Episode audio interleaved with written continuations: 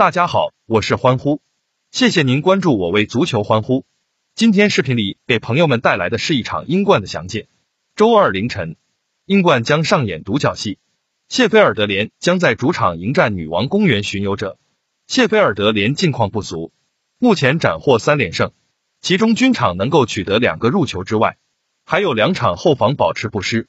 更为利好的是，谢菲尔德联最近六个入球分别由五名不同球员所入，其中十号球员比利夏普连场入球值得称赞。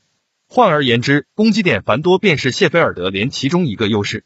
需要指出的是，谢菲尔德联经济主场攻防表现相对可观，不论是均场入一点五球，还是均场失一点一球，都要比联赛不少队伍好。再加上球队最近主场表现有所回暖，过去两场主场联赛一胜一平，女王公园巡游者今季以三胜三平开局，看似状态不错，实则从第七轮开始便遭遇了三连败打击。虽则十一月他们能够取得四胜一平的战绩。但他们的蜜月期也就此终止。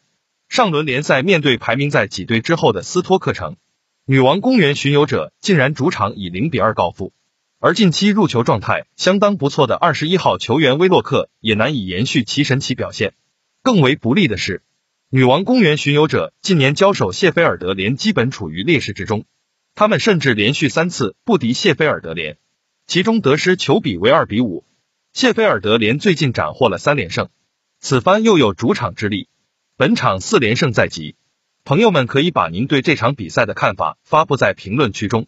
除了视频外，每天欢呼还有其他场次的精细会以文字分享的形式在下午发出。有什么不清楚的可以问我。